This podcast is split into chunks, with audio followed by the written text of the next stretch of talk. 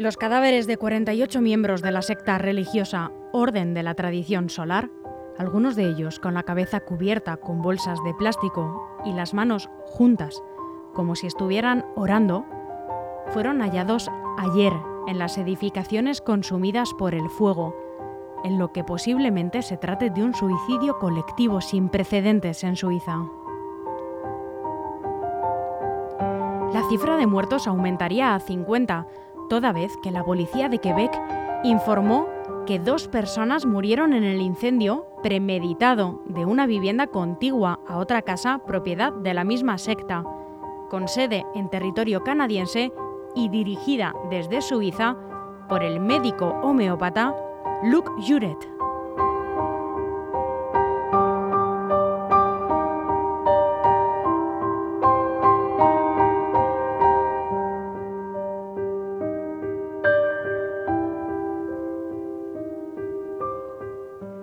Soy Almudena Jiménez y hoy en ¿Sabías qué?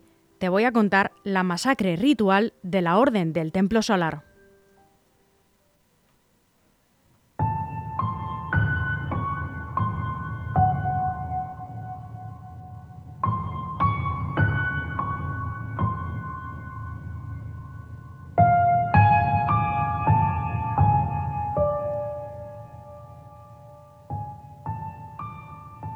Así se anunciaba lo que ocurrió entre el 1 y el 5 de octubre del año 1994, dirigidos por el, el belga Luc Juret y el francés Joseph Dimambro. 48 personas se balearon, envenenaron y calcinaron con la promesa que harían de que harían una transición al planeta Sirius. Pero en realidad la secta era una fachada para operaciones de lavado de dinero. En los años posteriores, 54 integrantes más tuvieron la misma espantosa muerte por seguir a sus líderes en su viaje astral.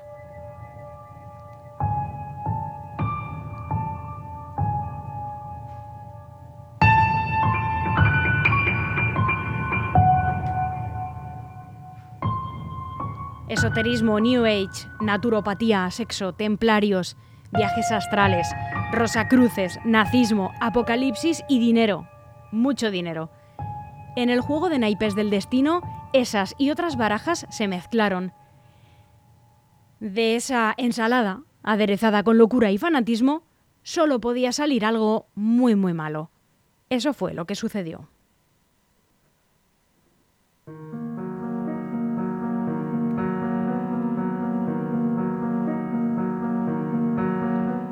El 5 de octubre de 1994, un grupo de bomberos suizos irrumpieron en una casa que se prendía fuego en una bucólica localidad de Cheiri. Al entrar, hallaron a un hombre acostado en una cama, muerto por un disparo y con una bolsa en su cabeza. Continuaron investigando y descubrieron una pared secreta. La abrieron y lo que vieron parecía la escena final de una película de cine gore. Había un altar de ceremonias tapizado de rojo, un cáliz, una armadura con rosas, cruces y espadas cruzadas, y en el centro de la habitación, 18 cadáveres dispuestos en círculo.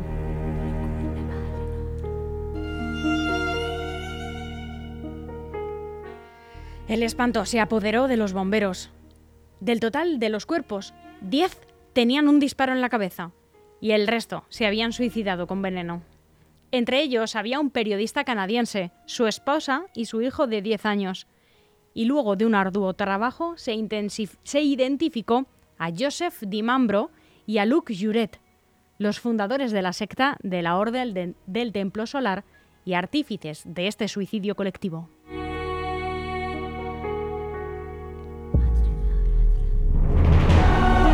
Claro que ese no fue todo el horror de esa jornada. A poco menos de 200 kilómetros de allí, en Granges-sur-Salvan, tres chalets ardieron. Cuando los oficiales de esa localidad ingresaron, hallaron 25 cadáveres carbonizados, la mayor parte de ellos muertos tras ingerir un veneno derivado del curare, aunque los tres adolescentes y cuatro niños encontrados estaban acribillados a balazos.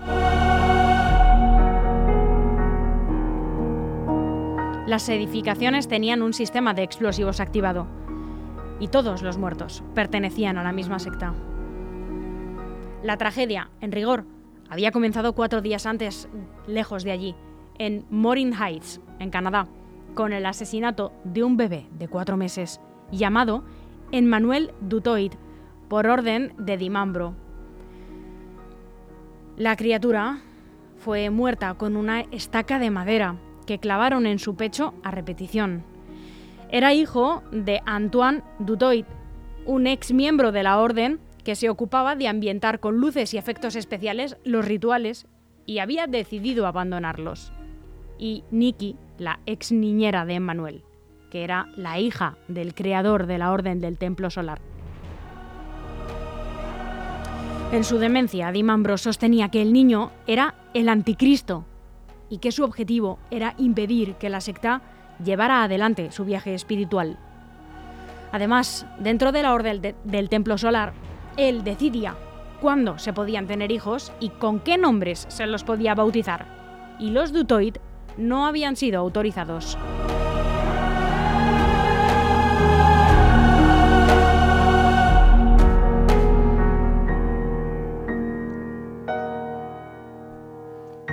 La policía estableció que Dimambro ordenó a dos de sus seguidores, Joel Egger y Dominique Belaton, que mataran al niño. El 30 de septiembre, Jerry y Colette Genoud, otros dos miembros de la orden, invitaron a los Dutoid a cenar a su casa de Morin Heights. Allí es donde estaban Joel y Dominique. En un momento, Egger y Antoine bajaron al sótano de la casa. El primero tomó un bato de béisbol y le destrozó el cráneo. Luego le abrió el cuello con un cuchillo y le asestó 50 puñaladas. Una vez arriba, él y Genoud mataron a cuchillazos a Nicky y a su hijo.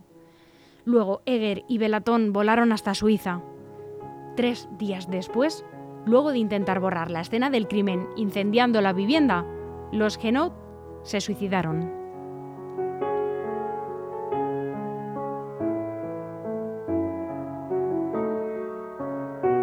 apenas cuatro días, 48 muertes que solo la locura pueden explicar. Y no fueron las últimas.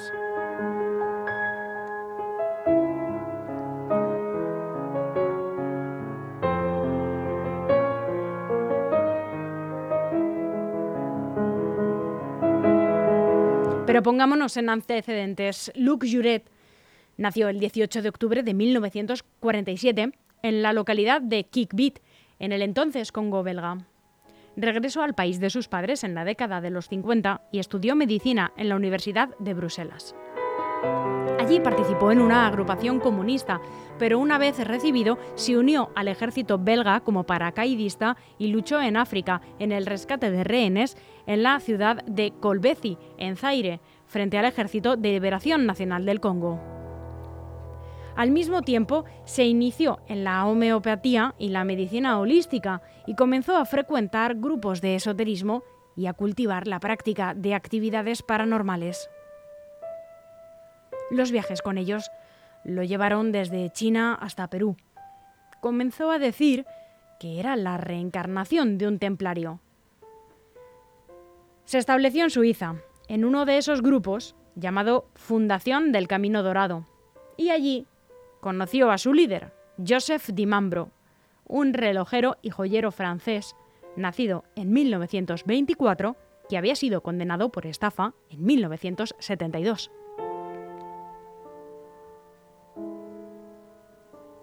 Aficionado al, ocultismo, a principios de la década de los 70, fundó su propia secta, el Centro de Preparación para la Nueva Era a sus seguidores les decía que era la reencarnación de un personaje bíblico.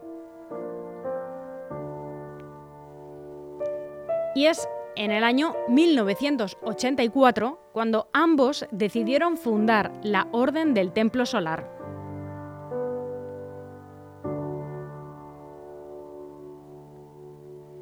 Según ellos, buscaban la superioridad de lo espiritual sobre lo temporal, y la preparación de la humanidad para una transición.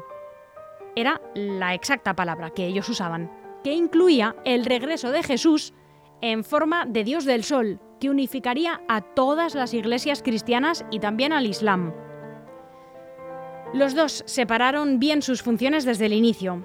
Juret era más expresivo, el elocuente, el que hablaba con palabras llenas de magnetismo y convencía a los fanáticos que se acercaban a la secta que podía comunicarse con extraterrestres. Pero no cualquiera podía ingresar. Solo aceptaban miembros jóvenes y con buen poder adquisitivo que iban ascendiendo en la organización a través de rituales rimbombantes con sacerdotes vestidos con capas blancas y cruces rojas, donde por medio de técnicas de holografía e iluminación hacían posible la aparición de supuestas figuras del más allá. Por supuesto, a todos ellos se los inducía a dejar importantes sumas de dinero, de joyas y propiedades y cuando no, directamente se los extorsionaba, delito por el que había sido denunciado Juret en 1989. Uno de los que ayudaba a solventar el alto nivel de vida de los líderes de la secta era Camille Pilet, inmolado, por cierto, en Cheiri. Sindicado como el número 3 de la Orden del Templo Solar, era heredero de la compañía de relojes Piaget.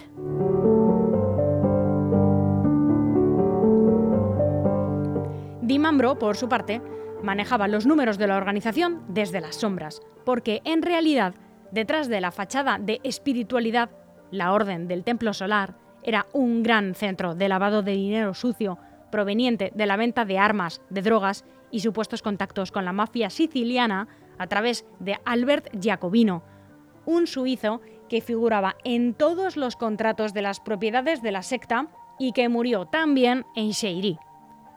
Los investigadores dieron con una transferencia de 93 millones de dólares de Dimambro a una cuenta en Australia, uno de los países, junto a Suiza y Canadá, donde la orden tenía adeptos. A finales de la década de los 80, la secta alcanzaba unos 450 integrantes y su principal centro, aunque no el único, era un palacio en Ginebra, en Suiza. En esa ciudad, además, contaban con decenas de propiedades.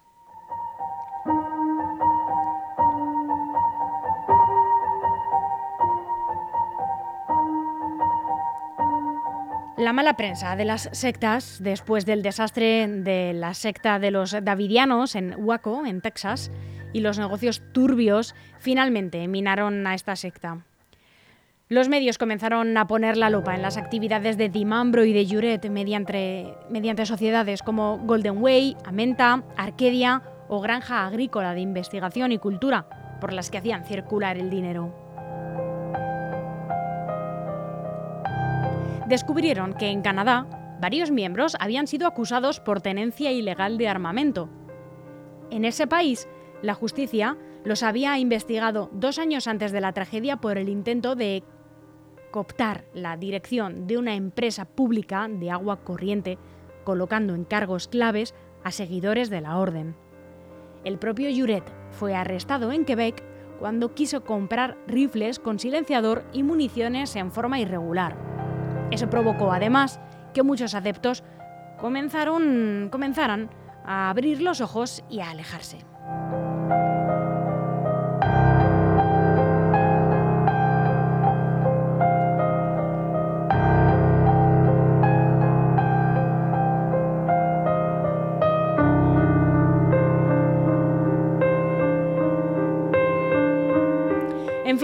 Con casi todos los líderes de la Orden del Templo Solar fallecidos, fue muy difícil determinar lo que sucedió.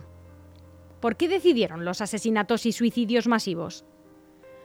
A los investigadores les costó entender, sobre todo, que Juret y Dimambro, que manejaban los hilos de la organización y conocían su trastienda, estuvieran entre los 48 muertos que esta orden tuvo en esas jornadas.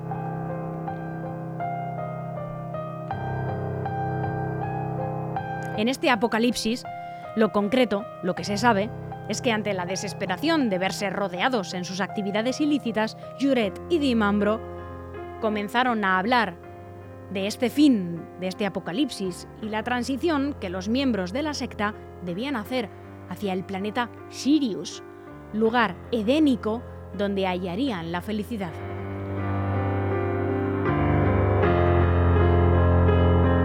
La noche anterior a las muertes, los líderes, junto a un grupo de doce fieles, hicieron una gran cena de despedida, la última cena. El mismo día de la masacre, enviaron cartas explicando lo que harían momentos después. Así lo reconoció uno de los supervivientes, Patrick Vuarnet, hijo de un célebre esquiador que se encargó de llevarlas al correo. Cuando se dispusieron a cumplir con la ceremonia final, primero inyectaron con tranquilizantes a quienes se rehusaban a quitarse la vida. A esos les dispararon. Luego se inocularon el veneno. Nunca se supo cómo se inició el fuego en ambas propiedades, pero una de las hipótesis fue, además de los dispositivos automáticos encontrados, el uso de un lanzallamas.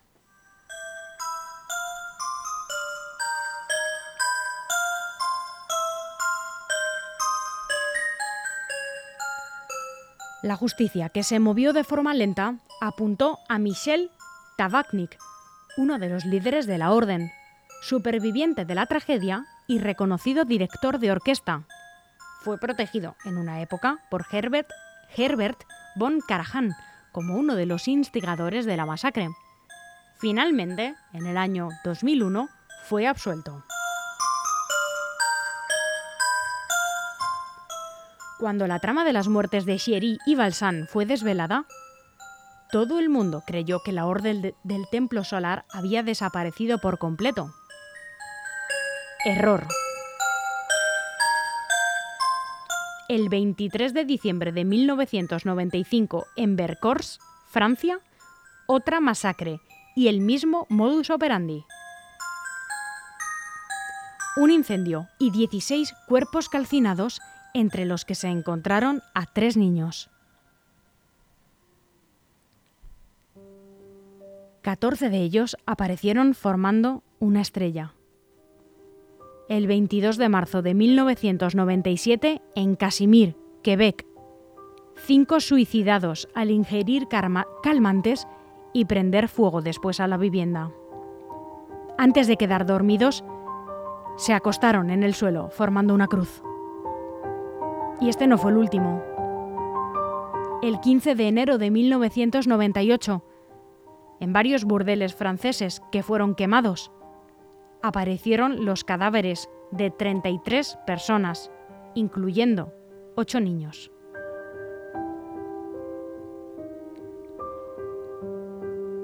...54 sacrificados en total.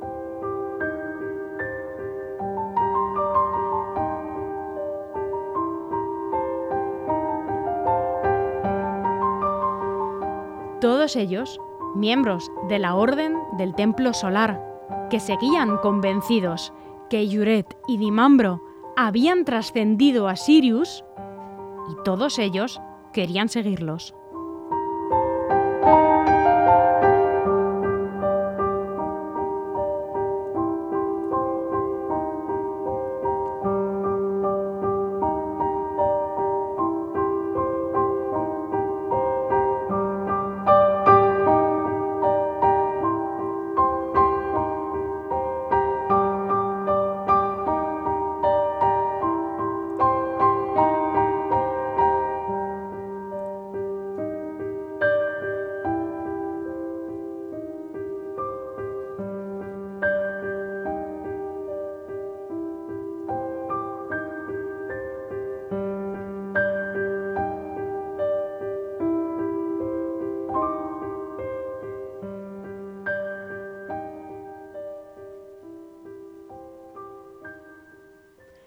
Ya nadie habla de eso en el pueblo, se dijo en el 20 aniversario de esta tragedia. Hoy se cumplen 28 años de esta masacre. Y hasta aquí este Sabías que de hoy en LGN Medios. Soy Almudena Jiménez, muy buenos días.